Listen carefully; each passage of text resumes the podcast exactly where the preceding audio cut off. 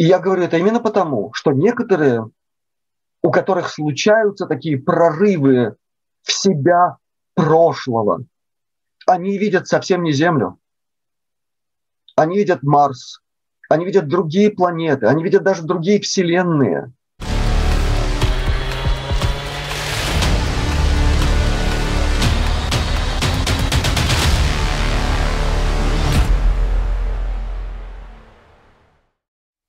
Приветствую всех разумных людей на нашем канале. Мы продолжаем знакомить вас с интереснейшей информацией, которую предоставляет нам наш уважаемый инсайдер Юрий Лир. Добрый день, здравия, благополучия, удачи во всем, всем друзьям вашего канала. Итак, следующий вопрос. Юрий, есть информация, что рептилоиды после рождения к пяти годам помнят все свои предыдущие воплощения. Почему этого не происходит с людьми на Земле? Касаясь темы инопланетных рас, надо сразу обозначить эту проблематику максимально широко. Дело в том, что если мы возьмем человечество на Земле, оно рассматривается другими цивилизациями, с которыми земляне взаимодействуют так или иначе, как единое целое. Единое целое, представленное несколькими расами. Ведь мы знаем, что это так. На Земле есть белая раса, есть желтая, есть негроидная, есть подрасы, есть метисные варианты. И почему мы должны думать, что в большом космосе все не так? В большом космосе еще более так. Поэтому говоря вообще о рептилоидах, мы говорим ни о чем. Мы можем говорить о том, что есть такая информация, поступающая из конкретных каналов информационных, от инсайдеров, от ветеранов тайной космической программы, которые так или иначе контактировали с представителями разных рас, относящихся к огромной расе рептилоидов. И среди них есть как под расы, очень-очень позитивно относящиеся к землянам и вообще к человеческому виду существ. И есть другая противоположность. То есть те, кто не просто к нам относится нехорошо, но и используют людей в качестве ресурсов, включая и питание. То есть это такой широкий диапазон. Если же говорить об особенностях этой огромной расы, то там в зависимости от субрасы или подрасы есть разные варианты и психических возможностей, психических способностей, которые так или иначе проявлены в конкретной подрасе. В одной сильнее, в другой слабее.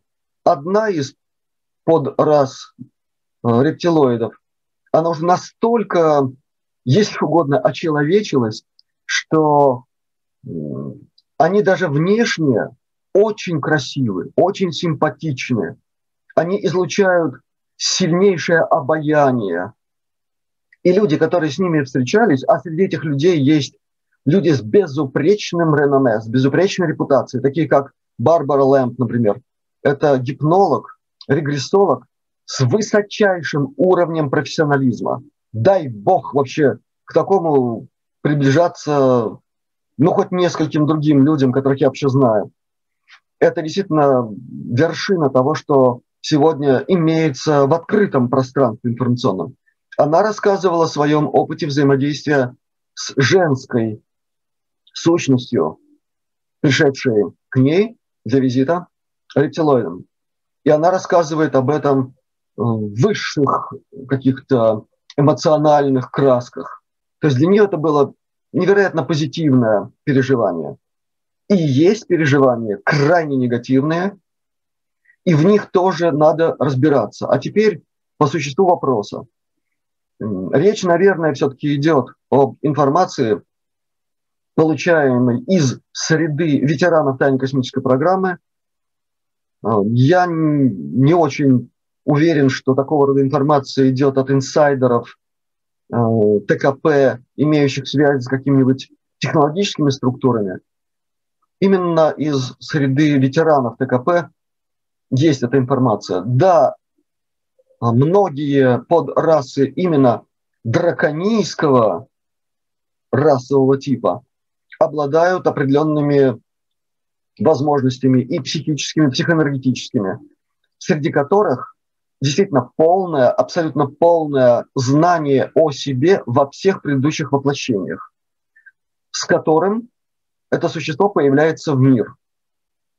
И далее, там есть другие свои особенности, благодаря которым такие существа мыслят одновременно и индивидуально, и групповым каким-то образом.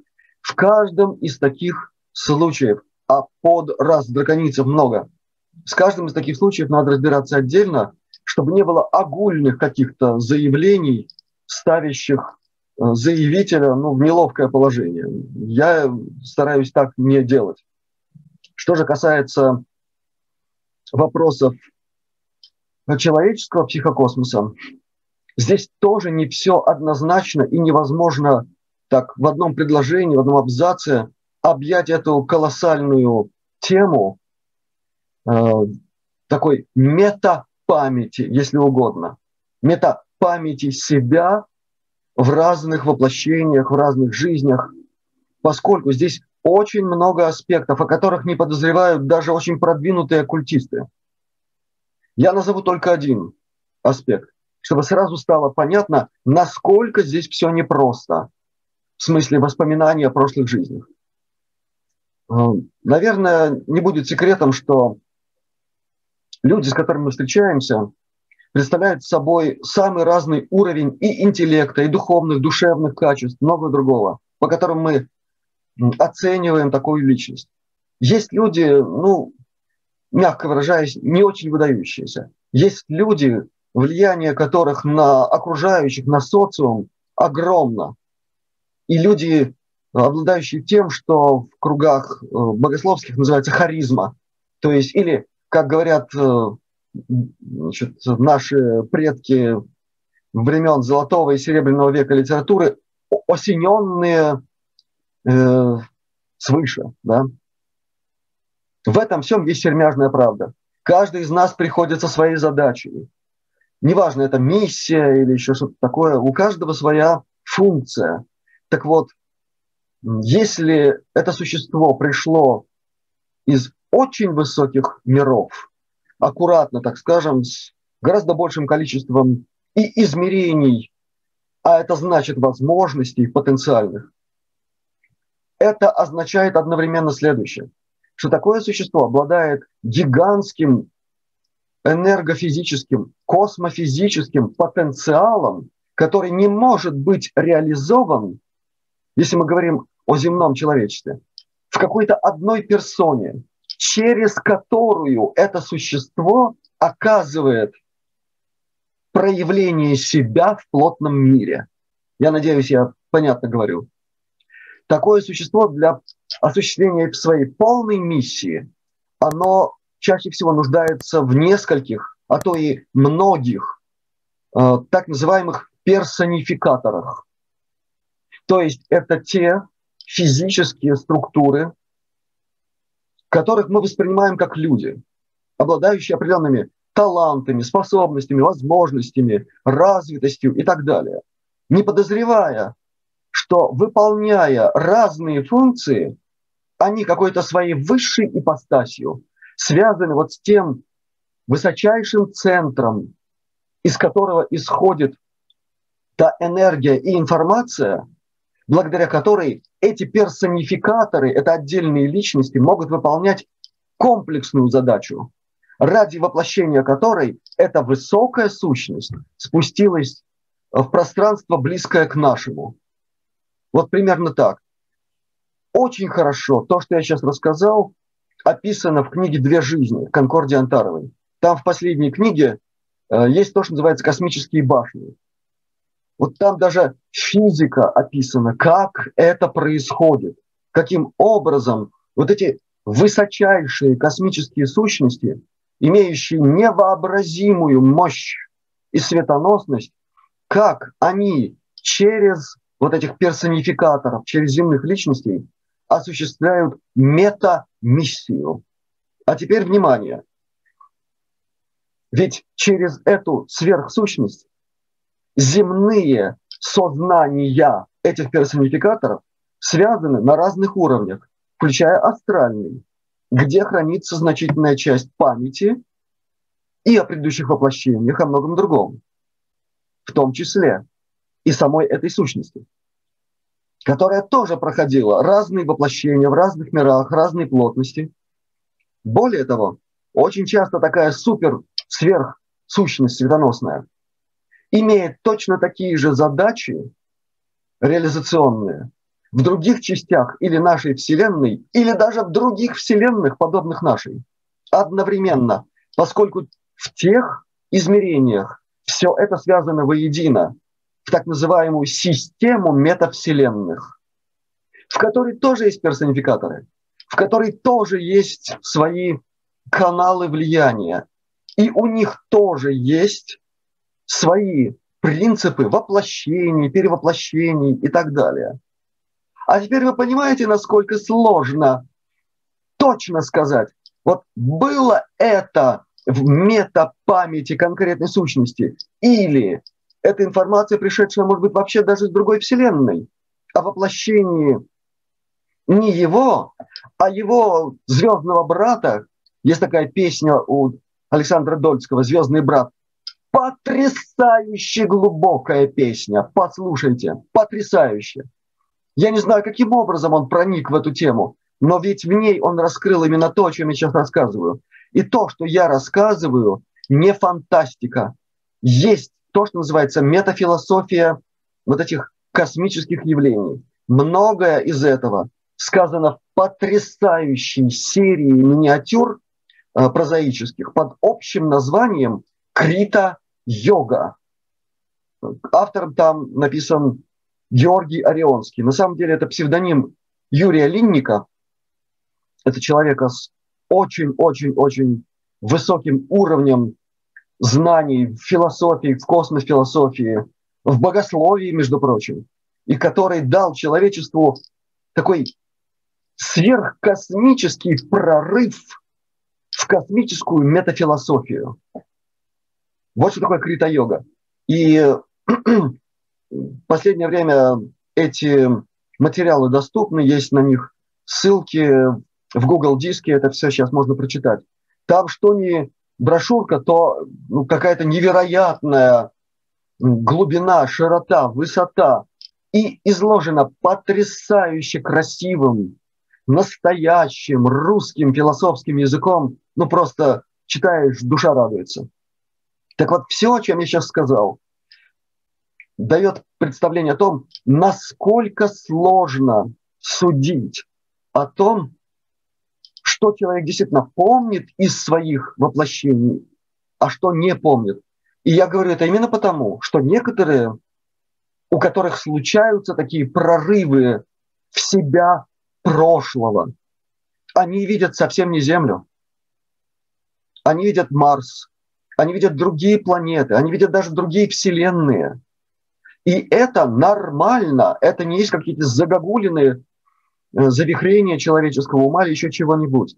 Другое дело, что и в этой области, конечно же, надо разбираться и в терминологии, и в физике, и сути этих понятий, которые стоят за этой большой, великой темой перевоплощения, что перевоплощается, как, каким образом, что там действительно вечно, а что смертно, я думаю, что этих тем люди будут касаться долго, и разбираться там предстоит основательно.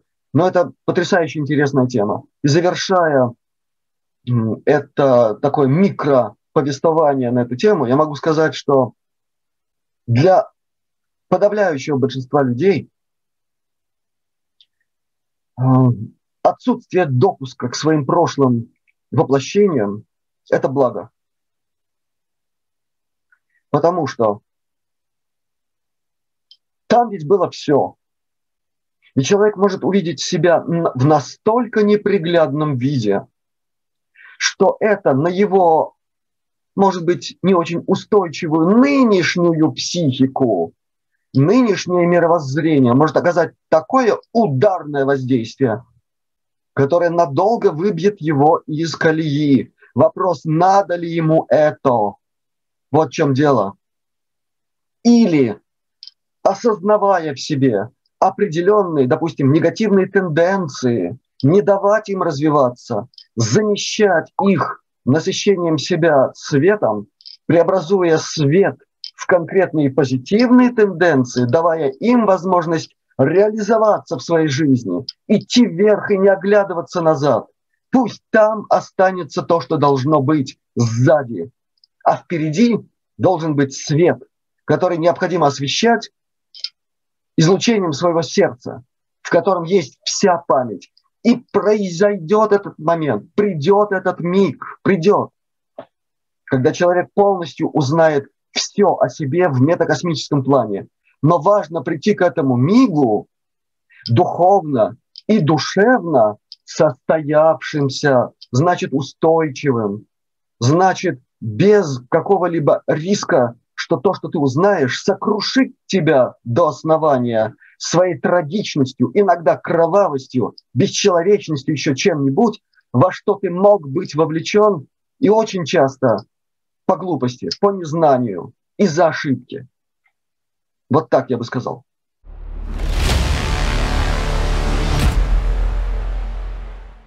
Юрий, в истории разных цивилизаций, не только земной, были случаи, когда цивилизации разного уровня эволюции полностью исчезали с поверхности планет от разных того причин. Существует ли во Вселенной или во Вселенных какой-то банк данных или что-то подобное, где сохраняется вся память и информация про ушедшую цивилизацию, и где этот банк данных находится? Этот банк данных находится, если угодно, в самой плоти Вселенной вот в той самой плоти, которая до относительно недавнего времени научным миром вообще не воспринималась. И вот относительно недавно вдруг все заговорили о том, что то, что мы воспринимаем как объекты во Вселенной, ну, неважно, там, звездные системы, галактики и так далее, и так далее, и так далее, это всего лишь 5% того, что из себя представляет Вселенная как целостность во всех видах и проявлениях энергии и информации. Я упрощенно говорю. Но то, что я сейчас сказал, это абсолютная сейчас нормальная вещь в современной астрофизике и в других отделах современного космознания. Так вот, поэтому я спокойно могу сказать, что вся эта информация действительно находится в распределенном виде во всех ипостасях Вселенной. И по принципу голографии. А тот, кто знает, что такое голография, голограмма, тот сразу мгновенно все понимает. Как это может быть в одной исчезающей малой частице носителя информации может быть вся информация обо всем и даже обо всех процессах, которые происходили вокруг носителя этой информации в момент записи на этот носитель. Правильно? Поэтому информация действительно, она неуничтожима. Она находится в распределенном виде именно по законам голографии или квантовой механики, если угодно, квантовой оптики. Кто ее изучал серьезно. Я, например, в институте изучал все это дело. У нас и, и мы на лазерах, на тех самых первых, делали опыты, и голограммы делали. И мне не надо объяснять, как это, как это работает. Мы изучали и физику, благодаря преподаванию квантовой механики, квантовой физики блестящим специалистом своего дела. Курт Куртович Шварц у нас преподавал в Институте гражданской авиации. Вот это, вот это дело, я бы это так назвал. И он же руководил э, лабораторными работами, где все это нам показывалось, как это работает. И вот на основании тех знаний, тех умений, той практики у меня абсолютно четко сложилось понимание того, как это работает не на плоскости, потому что обычная голограмма – это плоская пластинка, а как это работает в объеме.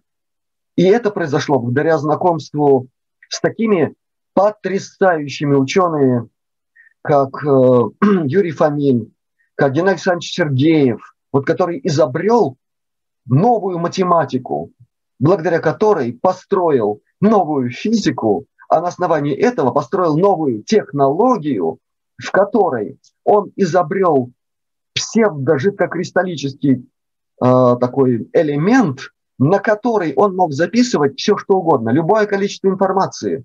Он на него записывал даже процессы. Многим физикам до сих пор кажется невероятным. А он сделал это в предметах, и они работали. И все, о чем я сейчас говорю, это об одном, где в одной исчезающей малой точке физического носителя информации есть вся информация обо всем, включая процессы, которые окружали этот объект в момент записи информации, я повторил. Поэтому все, что происходило во Вселенной, в любом участке ее, неважно какой масштаб этих явлений, все там присутствует. И далее, при знании технологий, а их много, есть технологии уже, которыми обладают некоторые структуры в тайной космической программе, как можно считывать эту информацию, иногда даже послойно, и как ее использовать. Есть, конечно, и инопланетные технологии, там пресловутый желтый диск или золотой диск, который, как считается, пришел из времен цивилизации, существовавшей на континенте Му в эпоху Ле-Мурия. Есть э, технологии, которые известны ветеранам тайной космической программы под названием «Желтая книга». Это совершенно нечто непредставимое даже для ученых, которые сегодня заняты в ТКП. Они до сих пор не могут понять, как она работает.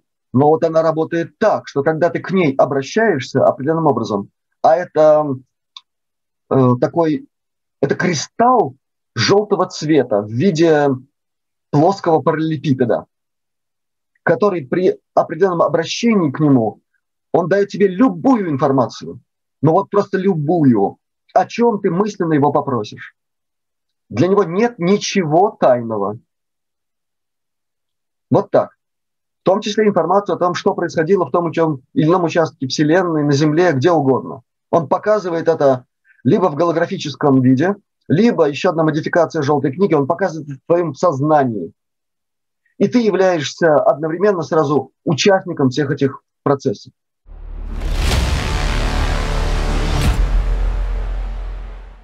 Юрий, в Ютубе часто можно встретить много видеороликов о регрессивном гипнозе. Как вы к этому относитесь и насколько правдив этот метод? Этот метод действительно правдив. Я сегодня уже упоминал чрезвычайно уважаемого человека в кругах по-настоящему профессиональных гипнологов и регрессологов, которые за право называться профессионалами заплатили очень дорого, очень часто лишениями, преследованиями и многими-многими другими нековришками. Сразу обозначаю это так. Потому что это, это ответственность, которую абсолютное большинство называющих себя регрессологами не имеют. Они понятия не имеют, что это такое на самом деле. Те, кто там что-то там шурудит, изображает какие-то сеансы и все остальное. Я не хочу сказать, что это не работает. Я говорю об этом именно потому, что это работает. Но если кто-нибудь из этих регрессологов или гипнологов сможет связно объяснить желающим физику процесса, что происходит конкретно с физикой того, на что они воздействуют. Ведь абсолютное большинство этих людей не обладает э, развитым тонким зрением. У некоторых оно есть, но они, может быть, видят, но они не понимают, что они видят. И тем более не понимают, повторяю еще раз, физику процесса. Значит, о какой технике безопасности здесь можно говорить? О какой? Ведь надо знать не только физику, но надо знать и сопряженные предметы, что находится в этой сфере, куда они вторгаются. Кто обитатели этого мира, как они с ними взаимодействуют, могут ли они повлиять на окружающее пространство, обеспечив безопасность входа и, еще более важно, выхода оттуда себе и реципиенту. Я рассказываю об этом именно потому, что я в свое время уже устал работать с теми, кто ко мне попадал после такого рода манипуляций, рукотворчества. Ведь, повторяю еще раз, беда-то от незнания, от неведания, чего они творили и творят. Вот в чем проблема. Поэтому, если говорить в целом, я, мягко выражаясь, не сторонник массового осуществления такого рода мероприятий. Я считаю, что в этой области давно пора навести четкий порядок, если угодно, жесточайшую э, сертификацию и просеивание через мельчайшее сито, выявление там, как говорится, зерен и плевел, а после этого провести еще более жесткую проверку на духовную, моральную, этическую состоятельность этих, с сказать, операторов. И только после этого позволять им практиковать и в самую последнюю очередь, если уж это только необходимо для профессиональных целей, публиковать это в видеороликах. Они же не понимают, что происходит с людьми, которые это смотрят и включаются в процесс. Этого же они тоже не понимают. В лучшем случае. И что мы тогда имеем? А потом люди говорят, ой, у меня обессиление, я почему-то сегодня вялый, я что-то такой, и вообще выбитый из колеи. А у некоторых начинаются глюки. И я это говорю не из пальца высосав. Я об этом говорю именно потому, что мне приходилось с этим работать. И иногда приходится. Люди не ведают, во что они суются. Это вот все равно, что предложить человеку, давай сходим э, бывший Чернобыльский реактор, погуляем там внутри. Да? Вот это точно так же. Ведь они не в курсе, какие там, в том числе и астральные излучения присутствуют. Ничего не знают и лезут. А вот такие господа, как Барбара Лэмп, ряд других, они, они очень долго думают, прежде чем принять просьбу какого-нибудь человека. Они проводят определенные мероприятия, и при всем при этом, при всем при этом, они готовы каждую секунду это сделать. Но они профессионалы. Они обеспечивают максимум условий для безопасной работы в этой области. В этом они профессионалы. И блестяще работают. И честь им и хвала, и почет и уважение. Вот так я могу сказать по этой теме.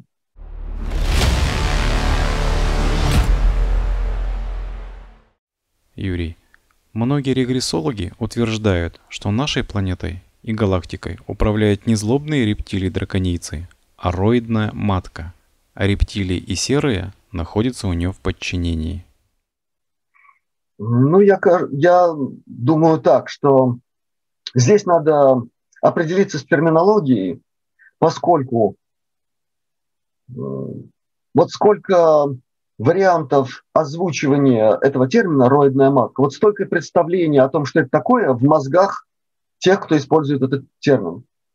Мне удобнее это называть особой формой искусственного интеллекта. Это первое. Далее, что касается э, того, что это идет от регрессологов, ну, мне кажется, что можно было бы поинтересоваться мнением и других, кто напрямую сталкивался и сталкивается с этой темой, не в смысле таких свободных разглагольствований или считывания какой-то информации с кого-то. А если мы говорим о участниках тайной космической программы, если мы говорим об определенных структурах специализированных, которые еще до 90-х годов прошлого века серьезнейшим образом занимались исследованием информации, приходившей из разных контактов, и потом это все проверялось, перепроверялось. Вот как в советское время это делалось, включая бесконечные экспертизы у психиатров, бесконечные. Огромное количество экспертиз в соответствующих структурах МВД, КГБ и так далее. А там мастера своего дела. И только после этого эта информация уже принималась к исследованию. Вот такого уровня я имею в виду источники. Так вот, если объединить таким образом эту информацию, то, как я уже сказал, мне комфортнее это называть особой формой искусственного интеллекта. И в этом смысле есть очень хорошая информация, стыкующаяся с тем, о чем я только что сказал, идущая от ветеранов тайной космической программы, например, от Пенни Брэдли. Ее интервью в виде 12 выпусков есть на нашем канале Астралионика. Пожалуйста, слушайте. В одном из самых последних она как раз рассказала о двух версиях происхождения искусственного интеллекта в нашей части Вселенной. Это достойно внимания, потому что в этой части, то есть происхождения, ее позиция интереснейшим образом почти на 100% совпадает с информацией, которая была получена в 80-х годах в Советском Союзе через проверенного контактера. Удивительно, но факт. И часть этой информации от того контактера, она выложена в виде публикации на одном из сайтов. Там рассказывается и о происхождении этого бедствия, конечно, вселенского, и о том, как это влияло и влияет на все происходящее на Земле, по крайней мере. Пенни Брэдли раздвинула масштаб этого явления на гораздо больший уровень, и она начала с того, что, ну, исходя из той информации, которую она получала, пребывая в тайной космической программе в роли, ну, фактически раба, что там говорить, на протяжении 60 лет. И это связано со созвездием Лира. То есть это однозначно указывает на то, что по крайней мере, по крайней мере, то, о чем мы говорим, или рой там, или вот это, эта форма искусственного интеллекта, она действительно связана с мета-историей космического человечества. Подчеркиваю, космического. По крайней мере, с э, гнездом нашего вида космического, который действительно был на созвездии Лира. Об этом говорят абсолютно все, кто вообще в теме. Неважно, знают они друг друга или нет. Так есть, как говорят в таких случаях. Причем эта информация подтверждается от космических рас не только другого типа, но даже враждебных нам. Они тоже при определенных видах контактов, они указывают, вы оттуда, вы с лиры. Так что я могу сказать, что тема искусственного интеллекта, она заболтана, она захватана, залапана, и толком в открытой прессе, в открытых обсуждениях, в открытых э, социумах она не воспринята толком нисколько. По сравнению с тем, что она себя представляет на самом деле, и насколько это сложно. для того, чтобы ее понять, очень-очень важно обладать как минимум ну, двумя высшими образованиями, потому что там и физика, там и математика, там и стереометрия или энметрия, там и биофизика, там очень многое, что надо понимать, чтобы иметь ну, хоть какое-то представление о том, с чем ты имеешь дело. Это не примитивные какие-нибудь наши компьютерные заморочки, к которым мы приучены. Вот эти вот 0,1 или плюс-минус. Там все гораздо сложнее.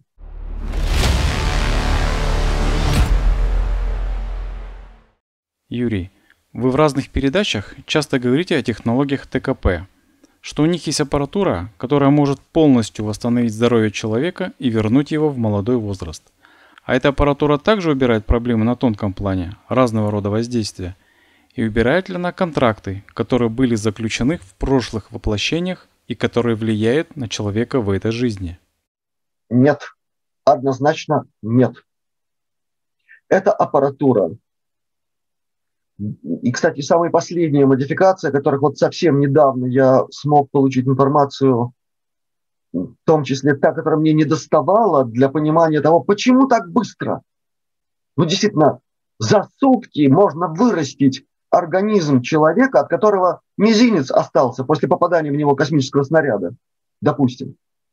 За сутки максимум вырастает полный организм, в него входит все тонкое, и он представляет из себя полноценную целостную структуру космофизическую. Но, еще раз повторяю, то, что известно от тех, кто знает тему, серьезно знает тему, это ветераны ТКП, это инсайдеры, которые вот совсем недавно начали рассказывать эти детали. Это не затрагивает те информационные компоненты человеческого психокосмоса, которые можно отнести к, как бы тут сказать, чтобы было ну, хоть как-то понятно, которые можно отнести к информационным компонентам. То есть это не ментальное тело, а это скорее каузальное уже тело.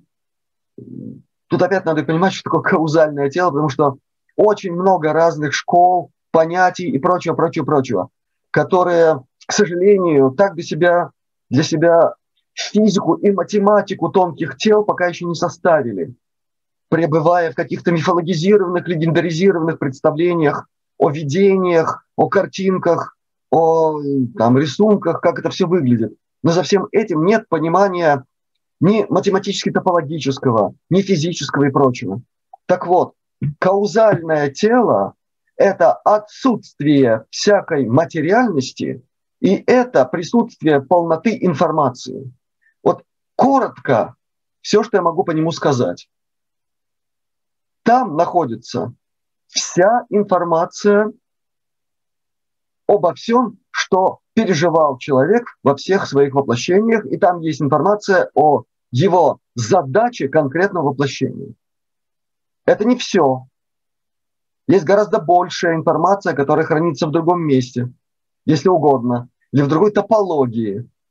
А из того, что я сказал, для тех, кто понимает интегральные дифференциальные составляющие вот этой проблематики, им ясно, что у каузального тела нет формы и быть не может, потому что это отсутствие материальности, это только информация.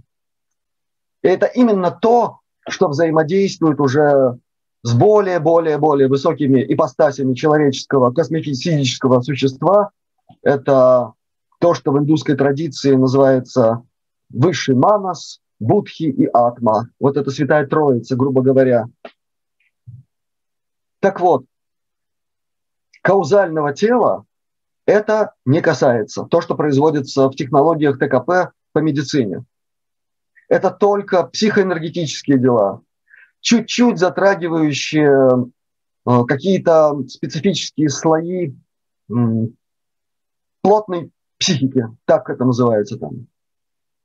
То есть то, что позволяет выполнять функцию.